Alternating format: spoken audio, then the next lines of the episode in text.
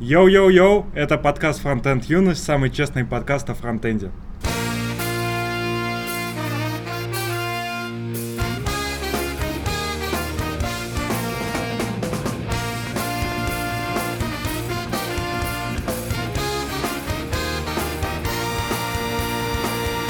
Сейчас много курсов, э, цены на которые очень высокие, автор, авторы курсов вызывают сомнения, да и программы курсов тоже довольно стрёмные. Сегодня мы обсудим тенденцию, что курсы рождаются как грибы после дождя. А, Все-таки что лучше, курсы или самообучение, и пройдемся по паре курсов, которые мы нашли, и затронем тему ценообразования и подготовки менторов. А, первый, соответственно, нюанс это что вы думаете по поводу того, что курсов стало слишком много, вот на мой взгляд? Я прям, прям они меня вообще напрягают и все такое. Что думаете? Ну, я считаю, что курсы вообще не особо нужны. Ну, вообще, я даже когда-то очень давно ходил на какие-то курсы, и что-то мне это вообще ничего как-то не дало. И потом я сел просто сам, начал изучать то, что мне интересно, и вот как бы это все уже пошло, развилось, и в общем-то, я уже там лет 10 работаю по профессии. Я вот ни разу ни одни курсы не проходил. Я только проходил курсы ну, по типу Code Academy, Code School, то есть в интернете, где у тебя с одной там стороны какой-то визивик, с другой стороны задачи. И, как правило, даже если это платные платформы, то все равно там есть э, ну, какие-то бесплатные вступительные курсы, ты можешь попробовать, если зайдет, и ты поймешь, что это прям ну, твое и твой, твой портал, тогда можно и заплатить, мне кажется. То есть в этом ничего такого нет. Но фишка в том, что можно вот прям всегда попробовать, посмотреть. Ну да, но онлайн-курсы с практическими задачами это немного, конечно, другое. А вот когда тебе человек рассказывает, например, как программировать, вот это, мне кажется, уже не очень такой подход. Не, мне кажется, тут, в принципе, курсы это хорошо, если менторы адекватные. То есть принципе, если тебя учит сильный разработчик, и он заинтересован тебя обучать, а не деньги выкачивать, то, в принципе, от этого есть польза. И если ты попадаешь а, на курс, где там первый или второй это курс, то обычно он крутой. Ну, я имею в виду, что если ребята только-только запустили программу, то обычно первые там 2-3 курса у них идет это не на потоке, а на эмоциях. Они там вкладываются до упора. А потом они уже сами отходят от этого, видимо, нанимают каких-то кураторов, а, ставят на поток и э, теряется какое-то такое специальное к тебе отношение, чтобы работать там на 200%, а люди начинают частично делать это ради денег, и тогда это не очень круто. И вот это меня и смущает, то что люди, большинство идут, а, на мой взгляд, э, в обучение, потому что они считают, что это легкий способ заработать денег. И то есть я бы не стал все школы называть э, говном, но именно молодые преподаватели, которые год в профессии, вот они меня смущают. Ну да, вот, кстати, недавно вроде как был курс э, от Вовы Гриненко по Node.js и, да, по-моему, по Node.js. Вот мне кажется, на такое бы можно было сходить, а на таких чуваков, которые Сами только недавно начали. Это какая-то фигня. Ну, у нас, кстати, один коллега, он э, брал курсы Гриненко и говорит, что в целом довольно неплохо. Плюс он его хвалил за то, что он довольно э, гибко вел себя. То есть ему ребята говорили на примере, чего они хотят изучать, и он в эту сторону подстраивался. То есть у него не такой прямо э, четкий курс был, а он вот немножко там подвигался. Я просто проходил где-то курсы, а, потом найду ссылку в описании оставлю. В принципе, мне там понравилось, что там э, наоборот был подход. То есть все курсы э, какашками закидывают, что не дают фундаментальных знаний, что выпускают просто таких дровосеков, которые не знают вообще, что под капотом происходит.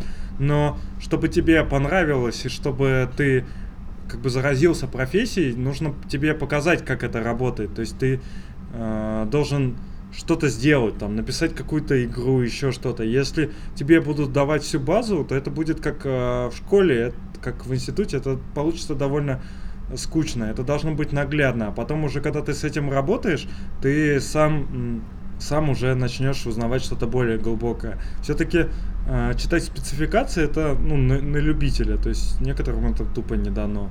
Это все-таки ну, тяжелый труд, мне кажется. Мне кажется, нужна грамотная подводка к спецификации все-таки. Ну, то есть без э, какой-то базы все равно тебе нормально не дадут знаний. Если тебе просто будут давать какие-то туториалы, ты по туториалам будешь ходить, ну, как бы тоже не особо полезно.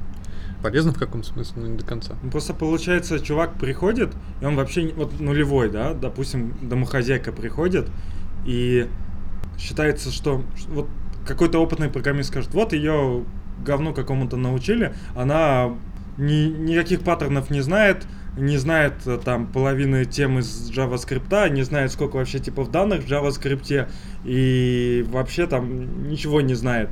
Но ее учат именно программировать, как бы а, весь скелету, а все мясо она нарастит уже работая. Но если тебя Но учат... подводки нужно давать, да. Если тебя учат чисто там, как сверстать страничку на каком-то примере, то мне кажется, это вообще тебе не даст ничего. Ну, то есть нужно именно учить тому, чтобы человек сам мог придумать и реализовать это. Ну, обычно еще минус курсов, что это какой-то достаточно ограниченный промежуток времени, и обычно курсы носят в себе даже заголовки какую-то эпичную цель, обучить тебя чему-то, ну, конечно, не чему-то такому прям rocket science, но чему-то такому прям супер-пупер, но ограничение времени дает то, что человеку приходится за единицу времени обрабатывать больше потока информации, а он с этим справиться иногда не может. Mm-hmm. Вот, или до конца воспринимает информацию. Но формат курсов удобен людям тем, что, во-первых, они ну, что курсы их мотивируют. То есть, что человек платит деньги, допустим, он там заплатил 20 тысяч, и он будет замотивирован пройти до конца, потому что иначе он выкинет просто это, эти деньги. Плюс занятия там 2-3 раза в неделю, они опять же тебя мотивируют что-то узнавать. То есть если у людей иногда проблема с э, мотивацией или еще что-то. С одной стороны, он хочет узнать, но с другой стороны, каждый день, когда он приходит там вечером домой, он, не знаю, ложится спать, смотрит YouTube и как бы забивает. А если бы курсы, они как бы мотивируют узнавать что-то новое. И может быть потом, ну, и после курсов уже ты научишься воспринимать информацию, э, и уже сам в свободное время будешь э, узнавать что-то новое. Ну вот я не знаю, мне кажется, что это отчасти некие стереотипы. Но может я по себе сужу, вот для меня это вообще не мотивация. То есть если бы я заплатил 20 тысяч, но послезавтра мне это бы не захотелось, я бы все равно уже не стал бы ходить, и я прям реально бы забил. Э, мотивация, ну, в общем, да, можно по-разному к этому подходить. То есть, ну, лично для меня, вот если просто я уж субъективно так буду говорить, то как раз вот этот тайминг, то есть какие-то жесткие ограничения по времени, несколько раз в неделю.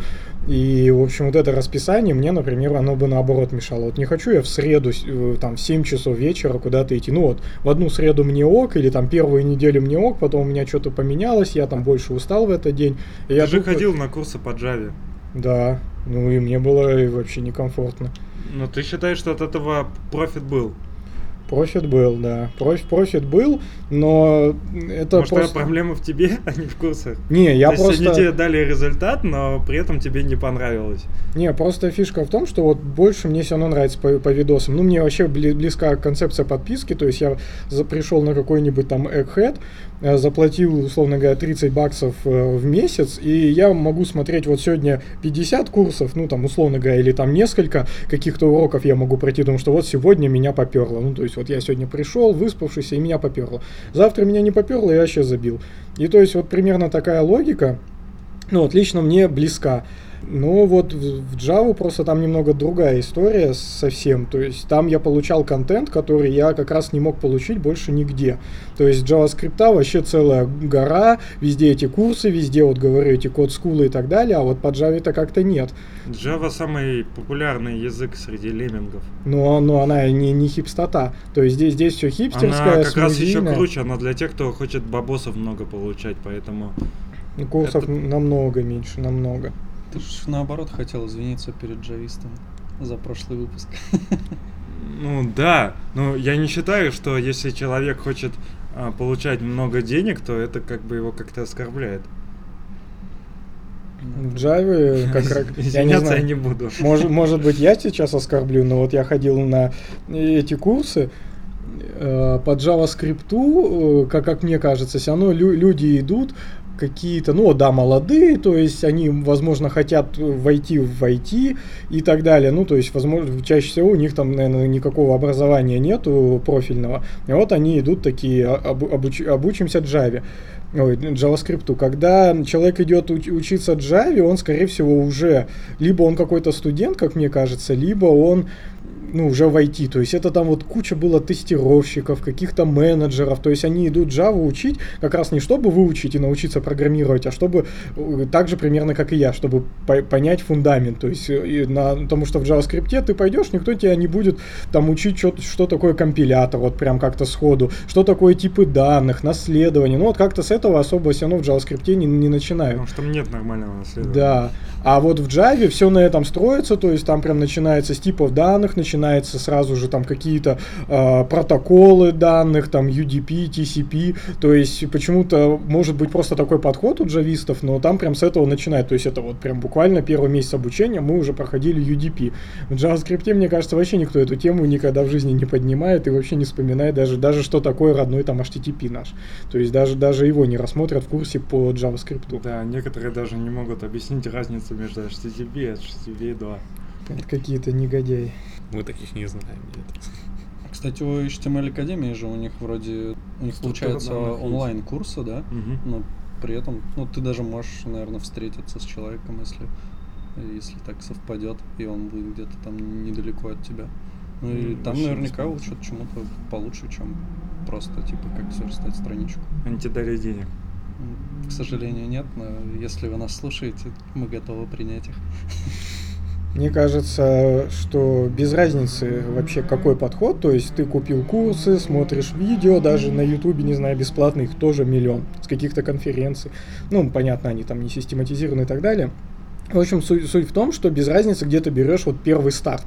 То есть, где ты впервые читаешь, там, условно говоря, JavaScript, это там такой-то язык. Без разницы, где это. Главное это пройти, потом, как мне кажется, чуть-чуть покодить, ну, что-то попробовать, там, свои какие-то pet-проекты написать. А вот потом, чтобы дальше углубляться, тут уже ничего тебя никто не научит, если ты не будешь сам, во-первых, замотивирован, не будешь понимать, что тебе нужно, что тебе интересно. А дальше, вот еще дальше, уже прям вот мен- менторство, мне кажется, вот тогда бы вообще идеально зашло. Потому что, в, ну, в группе заниматься, там, из- изучать какие-нибудь сложные вещи, ну, это без толку. Извините, я просто все время... Это можно потом не вырезать можно. Короче, а, ты рассказываешь такую а, схему, при которой а, ты никогда э, не чекаешь свои знания. То есть тебя никто не проверяет. Мне не нравится в твоей системе то, что ты а, никогда... Получается, ты не сказал, что ты ориентируешься на чье-то мнение, что тебя кто-то проверяет. Если ты не работаешь в компании, все-таки важно, чтобы кто-то пришел, живой человек, и сказал, что ты где-то не прав. Иначе а, ты сквозь свое восприятие будешь а, считать, что, например, там так-то нужно писать классы, так-то нужно называть, так-то будешь интерпретировать какие-то фундаментальные штуки, и никто не знает, правильно это или нет. Ты потом к этому привыкнешь, у тебя будет опыта года три, а потом, когда ты придешь, например, работать в команду, а предыдущие три года ты на аутсорсе работал, и там тебя тоже никто не смотрел, придешь в команду, и начнутся какие-то проблемы, а ты уже- будешь говорить, а я опытный раб- разработчик, и все, идите в задницу. У тебя возникнут проблемы, может, тебе вообще придется уволиться.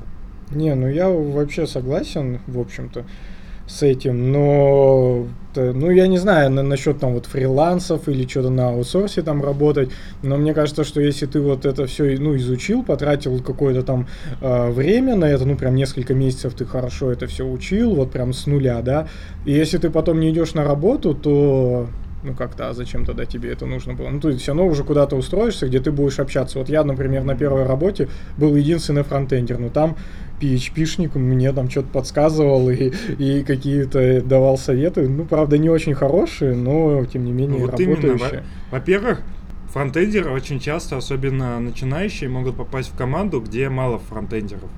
Или вообще один. Ну, особенно если деньги платят хорошие, может получиться так, что он будет один. И бэкэндеры обычно думают, что они шарят в фронтенде, а на самом деле ни хера не шарят. Они могут такого наподсказывать, что ты потом будешь э, херачить фронтенд на плюсах и На, сервер, на сервлетах. Ну да, на сервлетах. Ладно, на плюсах еще на каком-нибудь э, говнофреймворке на Java будешь писать, э, привыкнешь к нему. Типа как Bootstrap. Ну, е- есть же, да? Я не Kotlin, помню, что ли? как. Нет, Kotlin это язык программирования. Есть э, Google WebKit Tools, что-то такое, GVT. Короче, есть, э, я не помню, какой-то а-ля Bootstrap, только для джавистов. Ужас, ужас. Ужас. Чего ну, только не бывает. То есть ты приходишь такой малоопытный парнишка-фронтендер, а тебе этот огромный опытный му- бородатый мужик говорит, да тут есть крутая тема, раскури, ты раскуриваешь, приходишь в нормальную компанию, оказывается, что он тебе полной ерунды наговорил. Ну, слушай, ну это как бы совсем какие-то такие примеры. Ну, если он такой дурачок, то, извините, туда ему и дорога. Что ему там что-то ска- сказали, он такой во- вообще не в теме, кого-то послушал и не, не следит. Ну, все равно, блин, а где тогда он, как, как он учился, я не знаю, чему он учился. Ну, люди по-разному попадают в профессию. Ну, просто ст- я, я не верю, что ему прям настолько могут там лап- лапши на уши навешать, что он, он будет э, писать там совсем какую-то полни, пол- полнейшую ерунду и как- как-то это его испортит. Если он в этом задержится, вот я же еще и это и говорю, что если он в этом задержится надолго, вот как раз у него, да, сформируется тот мир, там какое-то свое представление, свои подходы, уже не некорректные, тогда да. Но если, в общем-то, он устроился с каким-то своим мнением и что-то там читает, пытается и, и- читает статьи, то все нормально у него будет. Узнает он, что все, все там, все можно делать, не знаю, что существует гид, условно говоря. ему будет на работе говорить Dropbox, ну, блин, про гид он сто пудов в какой-нибудь статье услышит, заинтересуется, посмотрит, по- поймет, что все так делают. Ну, как-то, не знаю, мне кажется, банальных статей хватит, чтобы понять, сориентироваться, что лучше, что хуже. Ну, Тут еще зависит от того, какой у тебя будет ментор на курсах. То есть, ну, по сути, любой человек может стать ведущим курсов. Если он дебил и будет учить тебя писать какое-то говно, то ты об этом все равно не узнаешь. И мне кажется, что вот таких людей как раз должно выбирать, ну, типа, как общество. Ну, не знаю, просто берется список каких-то людей, которые там готовы, допустим, обучать, и люди выбирают, кто из них там, ну, достоин преподавать, а кто недостоин. Кстати, может быть, нужна какая-нибудь система сертификации менторов. Ну, кстати, в принципе, контроль качества, да. Как в Битриксе. У них же есть сертификаты. У джавистов тоже воракловские. Ну да. Ну да. А у Ну нас, мне ладно. кажется, Сертификаты ничего не значат. Ну, смотря, смотря... Нет, это сертификат, Ну, сертификат может, не все, да. Ну, ну, имеется в виду, что есть, грубо говоря, там та же HTML Академия или она считается там каким-то, допустим, стандартом качества, и они людей сертифицируют. Это же вообще крутая, бесплатно отдаю идею, что школы плодятся как э, грибы, и можно на этих грибах уже наваривать деньги.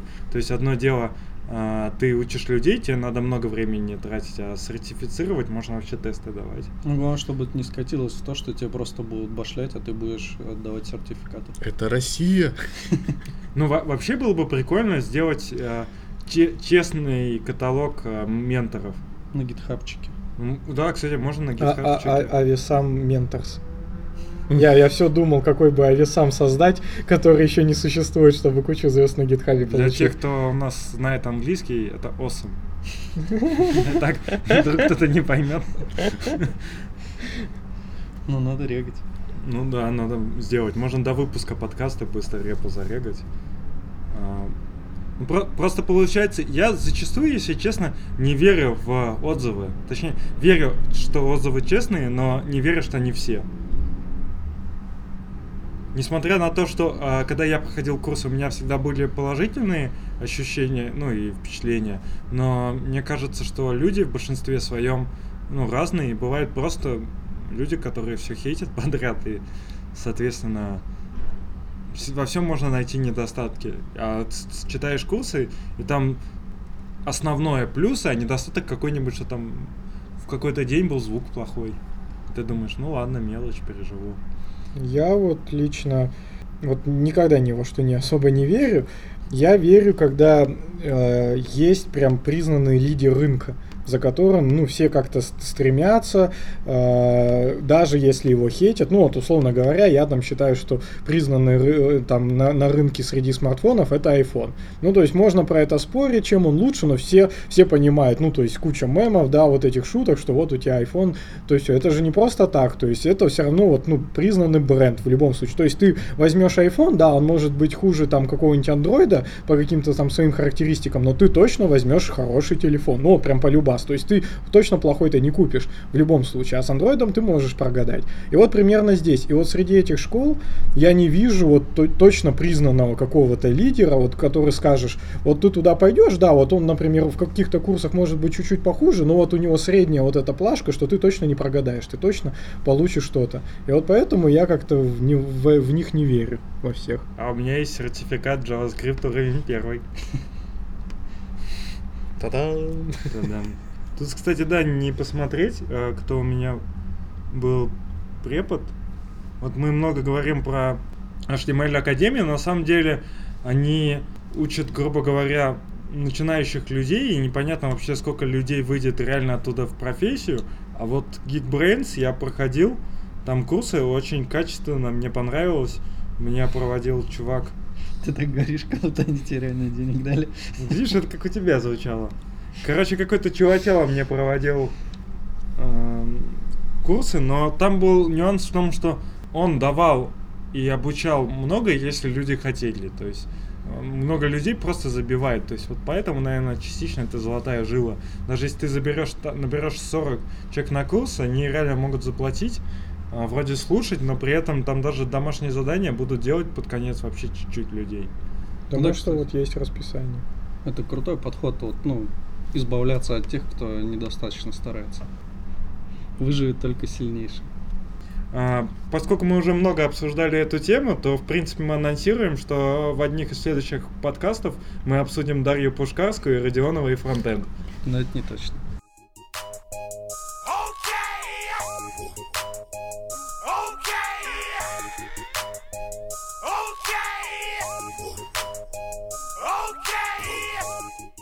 На Медни один из кора разработчиков NPM, если не ошибаюсь, а, в Твиттере опубликовала несколько ряд картинок, а, которые в простом и максимально простой форме объясняет отличие между package log и shrink wrap еще одним методом. Это оба этих метода являются методом блокировки э, версионирования вашей огромной папки Not Modules, вес которой просто невыносимо высок, страшен просто смотреть туда. Вот. Э... Как мамка. Как технологическая сингулярность. Да.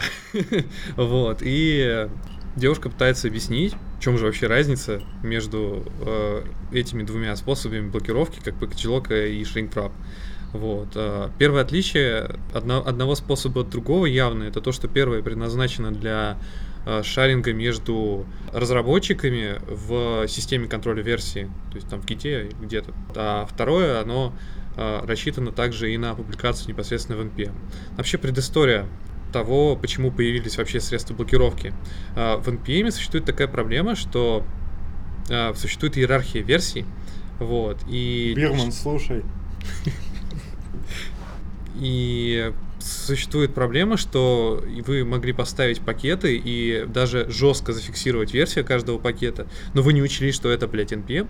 Вот, и у каждого пакета может быть еще и под какие-то зависимости. Вот. И эти зависимости могут быть прописаны уже не жестко, не фиксированно. И, соответственно, возникнет проблема, что что делать с этими э, зависимостями, если вдруг неожиданно выйдет какая-то новая версия зависимости вашей зависимости, ну, у вас будет немножко нарушено дерево зависимостей. И от этого спасает именно вот эти вот блокираторы. Вот. Ранее существовал э, shrink Это файл, который, в котором жестко фиксируется идентификатор версии, вот, и при установке э, нового пакета обновляется, или при удалении какого-то пакета этот shrink файл обновлялся. Вот. Э, он, этот файл мог существовать также и в мог пушиться и публиковаться и в пакетах, которые вы сами ставите, то есть он может находиться не только в корне. Вот. Появился Yarn, через некоторое время, относительно недавно, появился Ярн, а, который стал вроде как а, с- некоторые его даже называли убийцей NPM. Были такие люди некоторые. А что, нет? Вообще я с Сашей согласен во всем.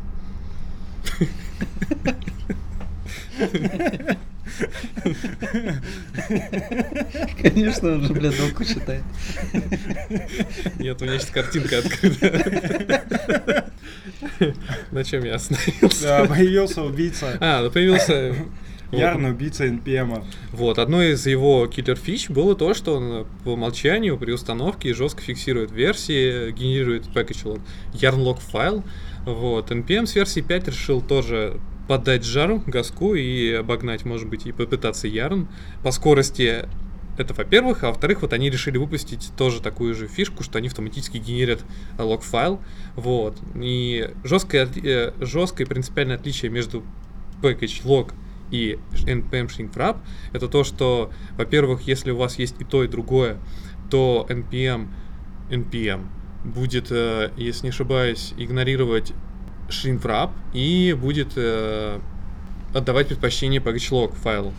В случае, если вы пуб- публикуется package log файл, он будет игнорироваться, потому что package log файл должен существовать только в корне проекта. И будет предпочтение даваться npm shrink wrap файлу. Ну, в принципе, и все, что я мог сказать, и описать то, что девушка написала, нарисовала в картинках. Вот. В чем отличие?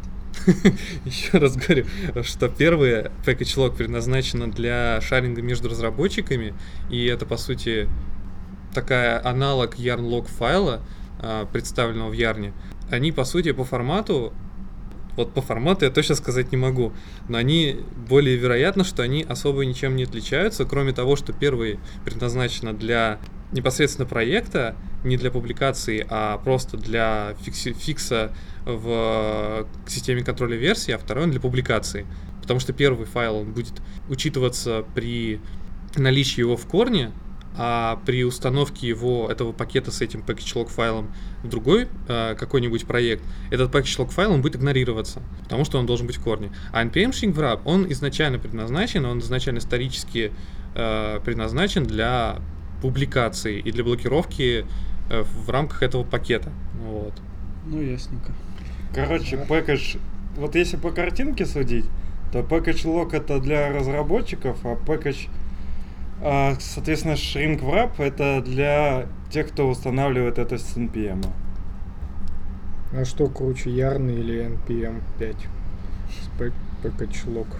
Тут, если судить по скор... А, По ты картинке. имеешь в виду- Мы- мы Если судить по по картинке...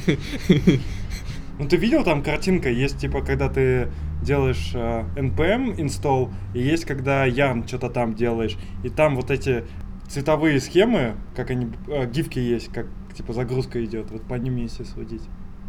Не, ну вообще так-то Ярн, NP получается, рулит, потому что NPM медленный.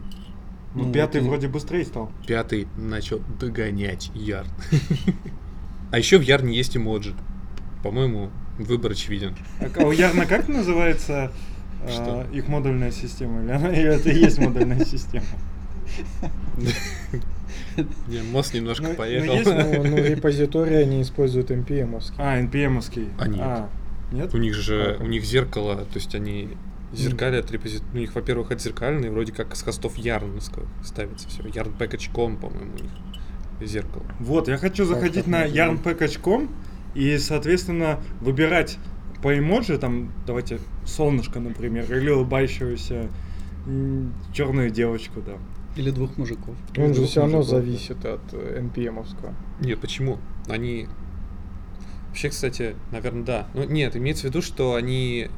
Это они настроили зеркало от NPM, и как бы центральный мастер репозиторием а, для версий пакетов является NPM, но у них есть э, slave, ну то есть дубли- ду- дубликат их э, базы, они синхронизируются, но как бы все пакеты и вся метаданные, они хранятся у них на своих серваках, но они синкают это дело. Если чувак из NPM опять удалит свой пакет, тогда... Синкнется и в Ярне то же самое.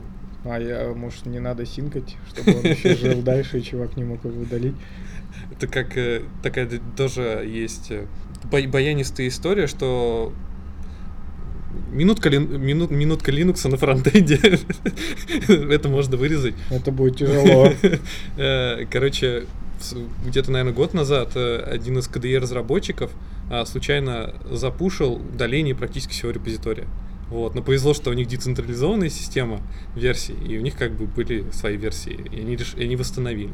Или кра- у них, по-моему, все-таки крах, по-моему, был системы, и у них, короче, навернулось, они потеряли все исходники. И их спасло то, что у кого-то из разработчиков были репозитории локально. Я когда од- один из своих проектов э, начинал, ну, таких из разряда open source, там, статьи и все такое, то вот чувак из Ярна меня послал, написал мне факов, поэтому после этого я Ярн терпеть не могу и считаю зашкваром.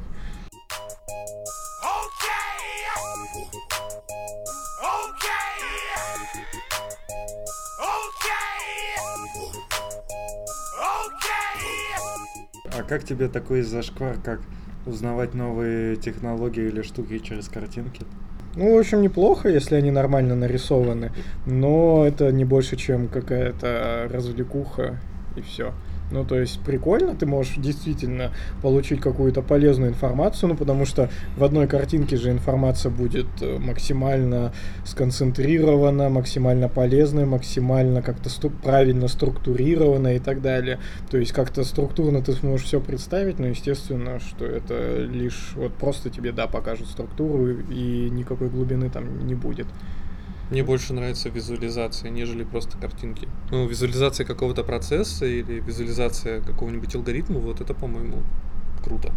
Ну, иногда проще э, воспринимать информацию визуально, нежели... Тоже быть визуально, черт подери. Ну, в смысле, визуально проще воспринимать, наверное, информацию, если она визуализирована. Ну, Короче, инфографику легче смотреть, чем просто текст напечатанный читать, как бы он не был оформлен. А то полезно и то, и другое.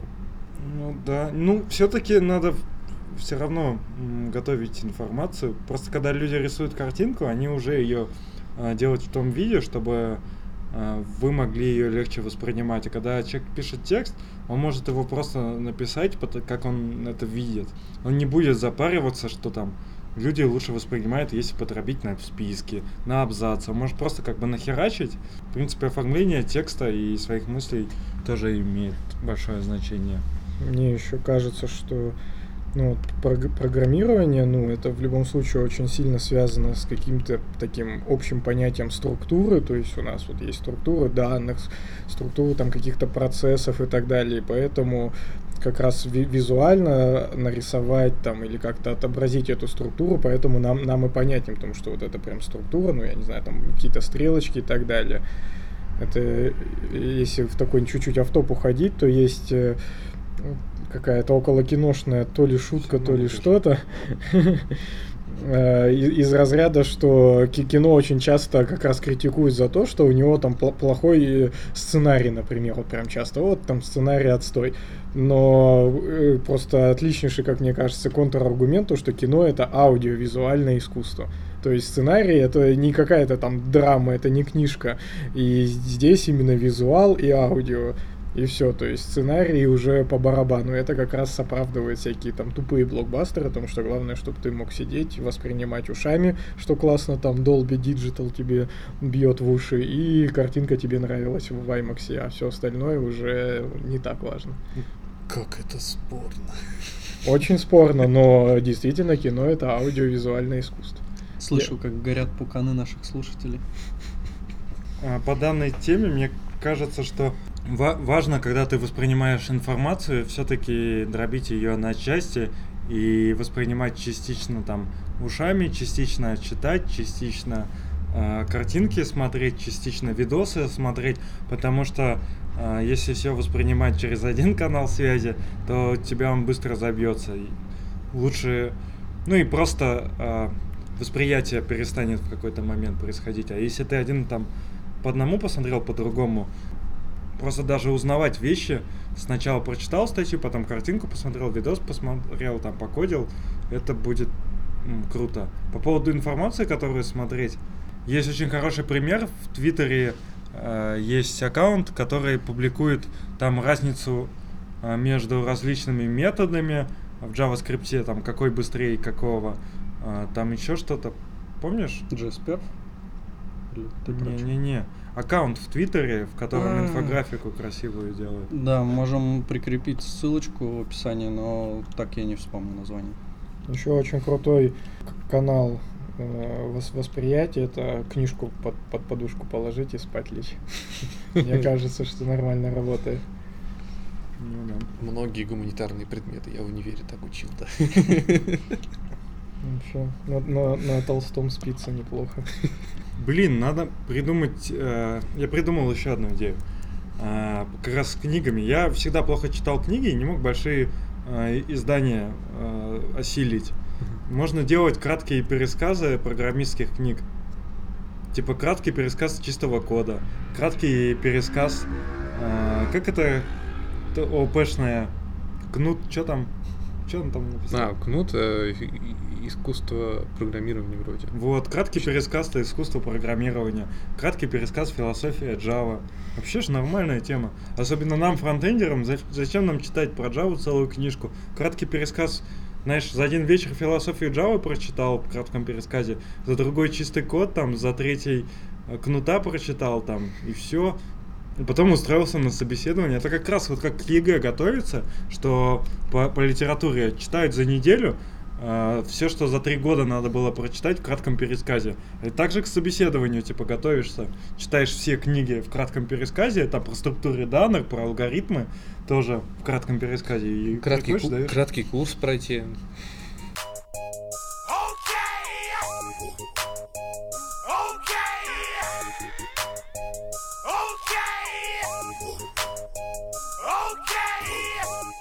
Тут недавно React анонсировал выпуск своего официального форума, и решив заглянуть туда и посмотрев, что же это за форум, я неожиданно для себя узнал, что он был написан на Эмбель. И как бы довольно сомнительное решение, вроде как, если чуваки пишут довольно крутой фреймворк, который они считают удобен для разработки веб-приложений любой сложности, то какого черта они не смогли а, написать форум на том, что они разрабатывают? Это вроде как называется dog-food, ну то есть что делаешь, что и, и используешь. Ну, может быть, э, они взяли готовый какой-то форум на Эмбере, если такие вообще существуют. То он готовый, и как раз-таки он довольно популярный а, в кругах разработчиков, э, называется Discuss, и он, конечно, довольно раскручен, популярен и активно используется, и считается вроде как стандартом в создании форумов разработки для э, экосистемы разработки, но все же, почему на Эмбере, а почему не создали что-то свое? Может, они просто на аутсорсе заказали? Не, ну просто я думаю, что они ну, не хотели делать с нуля какой-то форум, движок там писать и все остальное, и поэтому они просто взяли уже что-то готовое, хотя могли бы тогда и PHP-BB Но взять. Ну, это получается репутационные риски и так далее. То есть, как ты можешь... а, ну, это знаешь, как если бы а, христианство мусульманин бы пр- проповедовал, потому что, типа, его религия. Ну, как-то... с- В смысле, его работа. Ну Иисус же был евреем. Блин, ну не поспоришь, в общем. А и чуваки, э, которые разрабатывают Ember, они вообще не обижаются на реактовцев, что они их технологии Так, используют? Так, а почему они должны, кстати, обижаться? Ну, вроде как, наоборот, это вр- такое довольно, как если говорить про репутационные риски, это, по-моему, наоборот такое, знаешь, Превосходство, типа. ну да, что, слушайте, у нас вот форум на Эмбере, мы вот его заюзали, он крутой, и нам нравится, чё, видимо, чувакам э, из Фейсбука даже будет предположить, что, может быть, нравится Эмбер, не знаю, ну, как бы, или, э, ну, понятно, что, возможно, у них была нехватка времени, может, на разработку, ну, блин, это же вроде Facebook, ну, как бы, могли бы, спросили бы у Дани. Да, могли бы, кстати, сделать движок форума на реакции, ну, с Vue React, он бы, наверное, был популярен. Хотя форумы сейчас вообще не очень популярны. Дело не в этом, они могли вообще как бы напилить свою кастомную фигню. Тут дело в том, что как ты можешь продавать то, что ты не используешь в продакшене. Вот, например, что-то у React я не вижу на сайте, они вообще React подрубают здесь. ты на сайте Angular вроде. Одна фигня.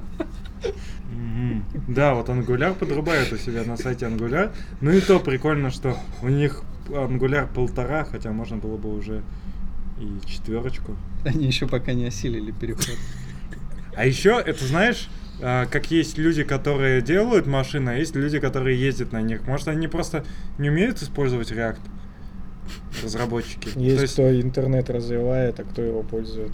Вот-вот. То есть, а, чувак, вот есть а, программист в вакууме, к нему приходит Дэн Абрамов, говорит, «Э, сделай мне, пожалуйста, вот такие-то правки в реакте. Он такой делает, и все. А писать на нем не умеет. Он типа просто такой выполнил правки и все. Запустил тесты, все прошло, тестер проверил, все охеренно. А что там в проде, там, если юнит-тесты прошли, интеграционные прошли, а потом чуваку говорят, сделай за неделю сайт. Он такой, ну ладно, Эмбер. Может, он хотел Эмбер изучить и решил, что вот заодно его изучит. Так он там супер крутой чувак на реакте. Да у них, небось, сроки горят, они говорят, давайте, блин, нужно сделать на неделю и на реакте. Они такие, извини, но на неделю на Эмбере. Там у Эмбера же как раз это какой-то удобный кли есть, чтобы создавать э, все эти блоки прямо из коробки, и может поэтому они Ну, просто Беркли там, да, неимоверно удобен, но ну, форум они просто захостили и запустили явно. На него даже, они, может быть, максимум логотип сменили. А ты, кстати, расскажешь о основных пунктах вот доклада про состояние Эмбера текущее? Что там есть интересно? Давайте перенесем. Мы тут уже, мне кажется, в формат не влезаем. Ребята из Реакта и те, кто пишет на Реакте, э, напишите в комментариях, как вы относитесь к тому, что форум Реакта написан на Ember.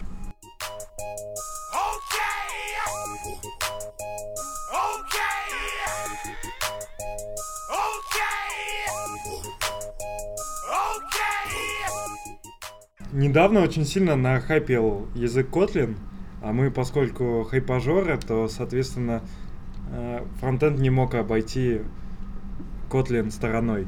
И поэтому уже мы тоже это обсуждаем. Короче, Kotlin это а-ля Java, да, в общем, та же Java примерно, только типа более удобная и все такое.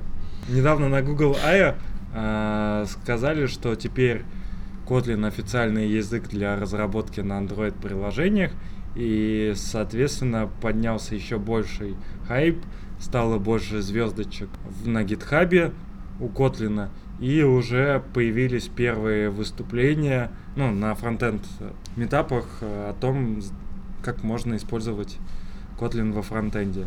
И, соответственно, я посмотрел такой видосик, был на Минск.js и рассказывал чувак, а, Руслан Ибрагимов. Вот, рассказал про фуллстек разработку на Kotlin. В общем, Kotlin по факту это а, очень язык похожий для фронтендера на TypeScript. Основная разница TypeScript, что он более а, имеет больше функционала какого-то и в принципе по рассказам для фронтендера это шило на мыло. Из а, минусов можно сказать, что там сейчас очень большие бандлы получается на Kotlin, когда ты компилишь из Kotlin в JavaScript, точнее, когда ты используешь Kotlin на фронтенде, тебе нужно установить еще постороннюю либу, а, которая будет давать функционал лодыша. Она так и называется Kotlin. Я думал, лодыш. Неожиданно. А, Вот, и это либо в том числе а, создает большой бандл. Из плюсов это то, что поскольку этот а, язык может использоваться на андроиде и там на JVM, то, соответственно, ты можешь одновременно писать и для андроида приложение, и этот код переиспользовать на клиенте. Также отличие от какого-нибудь дарта в том, что в дарте есть большие обертки, чтобы подрубать приложения, э, сторонние библиотеки, а здесь это довольно просто. В Kotlin легко подрубить стороннюю библиотеку, там типа React или React, там DOM, а в дарте куча обвязок. В общем, наверное, мне кажется, э, Kotlin начнет э, занимать свою нишу просто потому, что разработчики фронтенда э, любят все новое. И я думаю, уже многие внедряют это в прод.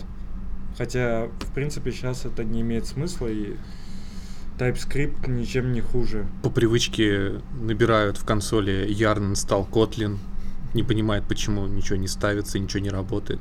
Почему А- а, ставится не Стоп, подожди, а ты уверен, что ничего не заработает? Надо посмотреть. Я сказал, что npm... Что там? npm install Kotlin тебе установит библиотеку вспомогательную. Но вообще, мне кажется, что для именно фронтенда это такое а то же самое, что, ну, для чего придумали Dart. То есть, чтобы, типа, переманивать с бэкэнда во фронтенд людей, э, ну, у которых там, видимо, более там сильные знания, и при этом, ну, не знаю, что они хотят добиться, Э, возможно, не стоит как бы уносить Kotlin во фронтенд, э, но бэкэндерам, как бы, ну, как замена Java, это, я так понимаю, неплохой инструмент. Я слышал в каком-то подкасте, не помню точно в каком, Да в э, нашем другом историю. Не, не, историю Котлина э, про то, что чуваки, которые сейчас вот э, пилят, ну, из JetBrains, у них на, настолько был вообще большой проект, что в Java уже как бы там вообще было ничего не разобрать, с этим было неудобно работать, и они взяли и написали свой язык, Kotlin, ко- который им все это заменил, но при этом, я так понимаю, обратно совместим. Авторы ставили целью создать язык более лаконичный, типообразнее, чем Java и более простой, чем Scala. Но вы не рассматриваете, что можно так наоборот двигаться, что ты фронтенд разработчик и хочешь, ну, как-то расширить свои горизонты, но там, не знаю, не в Haskell уходить, или там не в джавку, непонятно, ну, тебе не пилить что-то тебе непонятное, то есть ты привык там пилить, я не знаю, ин- интерфейсы, и ты такой, хоп, э, начинаешь копать в сторону Котлина, потому что ты также на Котлине можешь при- пилить какой-то привычный себе продукт, и таким образом изучить вот там те, те вещи из Java, там какую-то строгую типизацию и так далее. Кажется, вот- что прикольно. В этом плане, да. Да, но Kotlin может пригодиться в таком плане только для того, чтобы ты мог потом перейти на андроиде работать. А так ты можешь использовать и TypeScript, и Flow, чтобы почувствовать и типизацию, и работу с классами и так далее. То есть Ну, тебе мне незачем торчи- э, та- таскать Kotlin. Там, в принципе, все равно, как бы они его не хвалили, но у них инфраструктура не такая развитая, как у того же TypeScript, например, и так далее. Не, мне кажется, Сейчас. Для Если- фронтенда именно. Если смотреть на это, ну, немного по-другому, то есть, если ты на Kotlin начинаешь писать фронтенд, ты как бы вникаешь в синтаксис, в подходы, и потом ты на Kotlin можешь писать, ну, или Android-приложения, или какие-то похожие на Java приложения, ну, что-то в таком виде. Ну, все равно, да, то есть это кажется, что TypeScript все равно ближе к JS, а Kotlin все равно ближе туда, к Java. Ты писал на TypeScript? Ну, чуть-чуть видел. Ну, он, в принципе, не очень близок к JS, вот так-то. Не, ну, ну все равно это как бы он, он родился прямо из JS, а Kotlin все равно родился из Java. В любом случае, можно все равно так сказать. TypeScript это сабсет JavaScript, так что близок. ECMAScript в основе лежит. Так что все четко.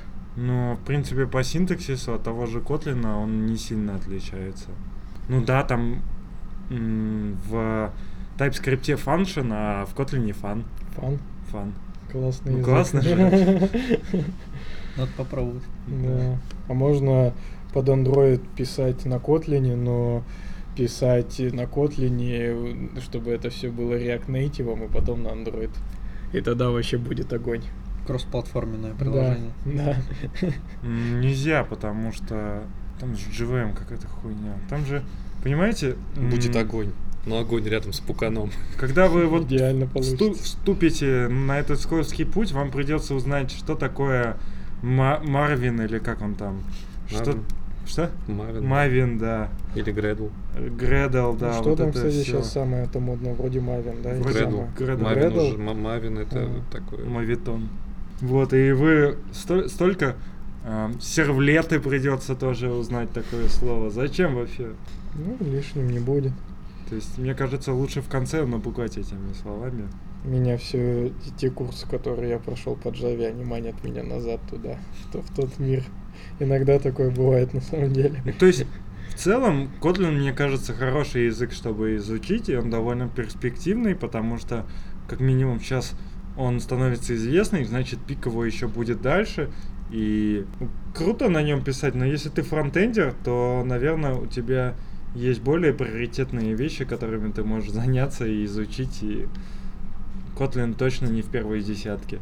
Почему он сейчас выстрелил именно, интересно? Нету нигде такой Ну, информации. выстрелил, потому что его не так давно зарелизили. Его зарелизили, по-моему, чуть ли не в прошлом году. Его долго писали. Вот, а в этом году его на IO признали, что его можно использовать на андроиде. Вот появится он в Android Studio. Э, написали JetBrains, поскольку пишут свою идею, да, свои IDE-шки, то они написали очень удобную IDE-шку, и за счет всего этого он выстрелил. Ну и плюс, я так понимаю, что он реально удобный. Диешка бесплатная, интересно. Сейчас, да, вроде. Я, кстати, слышал, когда наши бэкэндеры общались, что они что-то там труд про Kotlin, и я так понимаю, что они говорили именно в том плане, что они уже на нем как бы пишут у нас что-то. Там есть фишка, что Kotlin обратно совместим с Java, то есть Java можно э, на андроиде использовать прямо в котлиновском. Джавовский код можно в котлиновском использовать. Мне кажется, не только на андроиде. Не, имею в виду на клиенте, о, на фронтендерском коде так нельзя. Не, не, я имею в виду, как ну, там бэкэнд, допустим. Ну да, собирать. можно. Так же реально, как JavaScript и TypeScript получается. Такое же у них соотношение. Ну, Java с Kotlin. Ну, видимо, да. Хотя я думаю, те, кто писали Kotlin, нам скажут, что мы хуйню сказали. Ну, во-первых, потому что TypeScript и JavaScript это разная типизация, а там одной типизации. Саня завис. Сейчас, сейчас. Те, кто пишет JavaScript, скажут, какой-то хуйню сказали.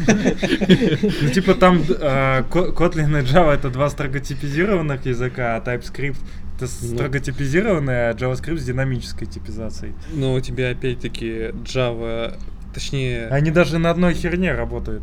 Ну, в смысле, Kotlin и а, Java, они работают на JVM, а что? Кот- Kotlin работает на JVM, но он же, наверное... Поверх JVM. Ну, Да. не, я в смысле про то, что ты не можешь э, JVM скормить. Не, в смысле, что ты должен сначала скомпилировать Kotlin в э, написанный файл в Kotlin в э, исполняемый код, ну то есть в бинарный код, уже Да. скормить его JVM. Да. Возможно. Я, я не проверял. Ну, про то, что как бы получается, что Kotlin тра- трансформируется в байт-код для виртуальной машины, и ну, как бы все равно это два разных языка, несмотря на то, что они исполняются на одной среде.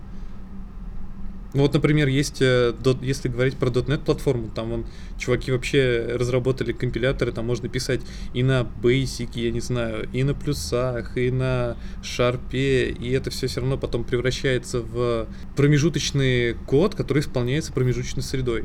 Ну ты... Я же и не спорю, что это разные языки. Я говорю про то, что а, параллели некорректные между Если, Java и Kotlin, я- и если, если, смо- и- если смотреть с точки зрения синтаксиса, то э, если говорить про Kotlin, который является э, над множеством э, Java, А является ли? ну, является, если ты говоришь, что код на Java можно спокойно встраивать в, язы- ну, в э, код на Kotlin, правильно? Мгм.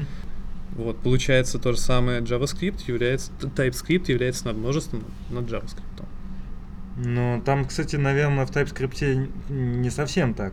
То есть, если ты вставляешь чистый JavaScript код, то он же у тебя... Он будет работать. А почему, если ты не указал всяких any и так далее, типизации? Это будет уже зависеть от настроек твоего, ну, с- кон- от конфигурации транспилинга. Там в одном случае, если ты указал, что ворнинги не нужны, и эроры не нужны, и можно э, любые типы, он ничего тебе не скажет. Ну, тут получается, что укажешь, типа. а, когда мы вставляем Java в Kotlin, то мы не нарушаем концепцию Kotlin. Когда мы вставляем JavaScript в э, TypeScript, Мы не то нарушаем концепцию TypeScript. Мы потому, наруша- что, потому что. TypeScript- одним из преимуществ TypeScript, которое заявляли разработчики, является то, что ты можешь спокойно взять и перейти, перейти на TypeScript, и тебе не нужно сразу же переписывать JS, потому что JS является под множеством. Помнишь, чувак здесь выступал, и он как раз рассказывал, что можно переименовать э, JS в TS, и ты уже там получишь много профита, и как бы можешь потихоньку переходить на TypeScript.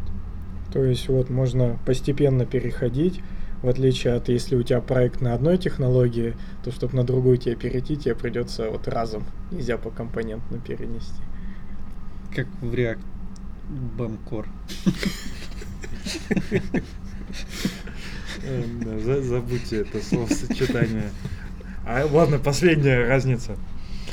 У JavaScript нет виртуальной машины, а у TypeScript есть своя виртуальная машина. А, соответственно, у Kotlin и у Java я не ебу, что там происходит вообще. Там- Боюсь, там- тебя, там боюсь, боюсь, тебя- боюсь тебя расстроить, но э, все э, как бы Java язык компилируемый, а JavaScript интерпретируемый. Ну вот. Вот. Ну, JavaScript интерпретируемый язык.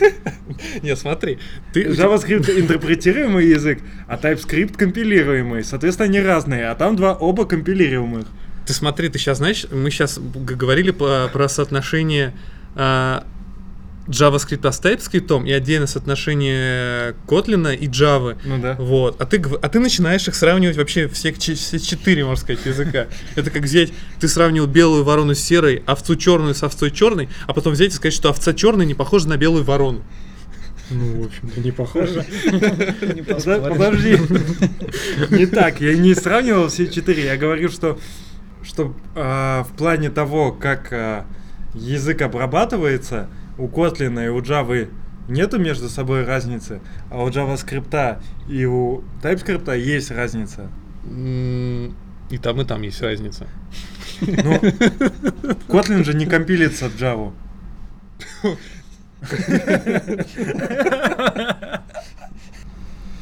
А, Кстати, я вот знаешь, что заметил? Что у нас, типа, все прощания такие, мы что-то говорим, там, пока-пока, пока, и всё. То есть мы могли там, ну, какую-то речь толкнуть, типа, в конце. Ну да. Как знаете, вот в JavaScript а, есть технологии, они сначала на хайпе, а потом спадают. И как бы была технология, и потом она пропадает. Также, вот как Dart, например, он и есть и потихонечку умирает и отходит. Так и мы тоже с вами попрощаемся. Но не умираем. Но не умираем. А Дарт никогда на хайпе не был. Ладно, всем пока. Пока. Пока. Пока.